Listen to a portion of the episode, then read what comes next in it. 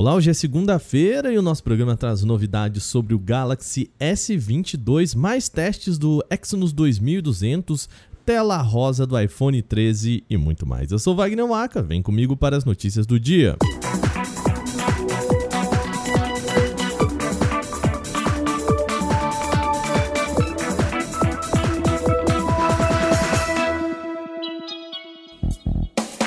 Bom, com o lançamento cada vez mais próximo, a linha Galaxy S22 pode ter tido seus preços vazados pelo informante Roland Quantity. Caso as informações estejam corretas, alguns dispositivos terão preço mantido em comparação com a geração passada, mas as versões Galaxy S22 Ultra podem ficar mais caras. Com isso, a configuração de 8 GB de RAM e 128 de espaço para armazenamento interno do Galaxy S22 poderá custar 849 euros, o que equivale a aproximadamente 5.200 reais na conversão direta. Já a versão Ultra seria vendida por 1.249 euros, algo em torno de 7 R$ 1.700. Porém, em vez de 12 GB de memória RAM, o novo aparelho teria 8 GB de memória RAM. Segundo códigos encontrados no site da própria Samsung, o lançamento da família Galaxy S22 será mesmo no dia 9 de fevereiro, como já indicavam vários rumores ventilados nos últimos meses. A descoberta foi feita pelo informante Tech Insider,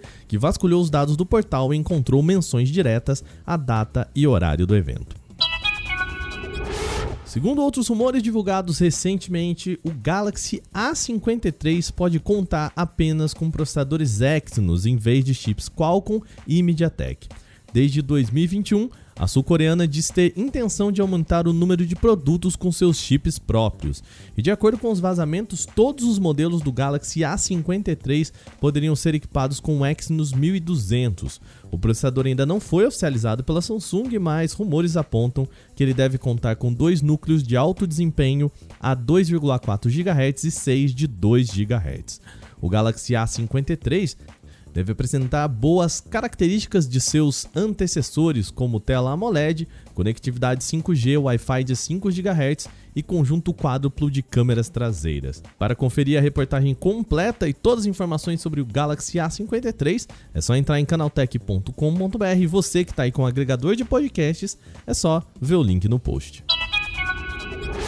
Novos testes, possivelmente vazados pelo informante Ice Universe, indicam que o Exynos 2200, o novo chipset topo de linha da Samsung, poderá ser superado com folga pelo Dimensity 9000 da MediaTek.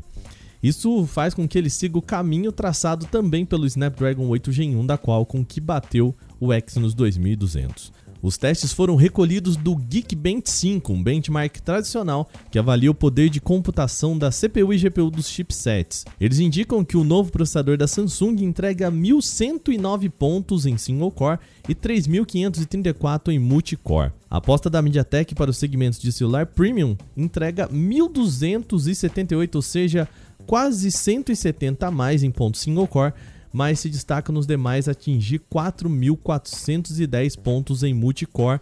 Isso dá quase 900 pontos a mais do que o Exynos 2200. O comparativo completo com os resultados dos três processadores aqui tá tudo lá em canaltech.com.br ou no link do post.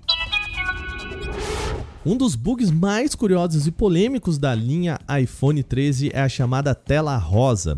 Como o nome mesmo autoexplicativo sugere, do nada usuários dizem que seus aparelhos ficam com tela completamente rosa, sem poder usar o smartphone.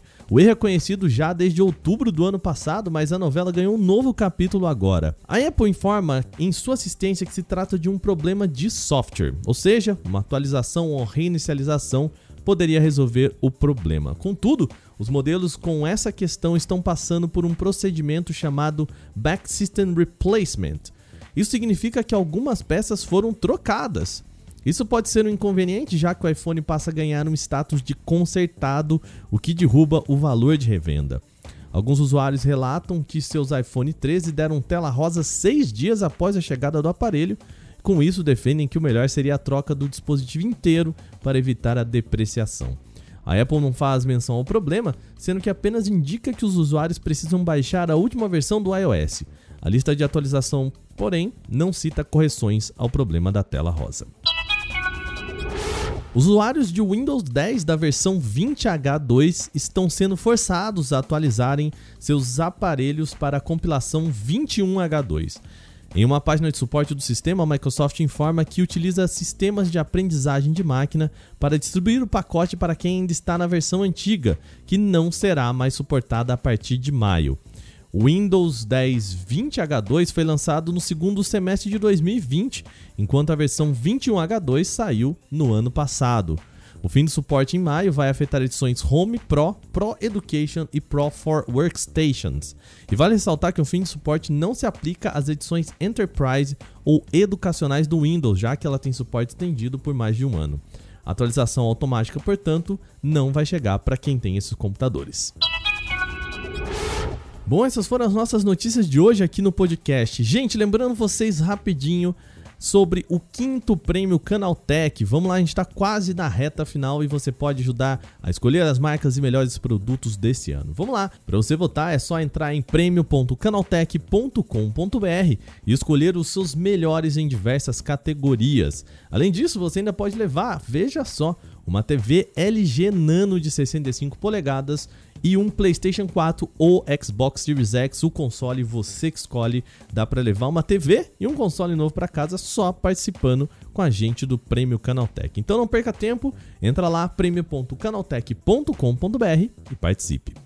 Esse episódio foi apresentado, roteirizado e editado por mim, Wagner Waka, com a coordenação de Patrícia Gnipper. O programa também contou com reportagens de Vinícius Mosquen, Renanda Silva Dores, Eduardo Monken e Igor Almenara. A revisão de áudio é da Mari Capetinga. Agora nosso programa vai ficando por aqui. Amanhã tem mais. Até lá.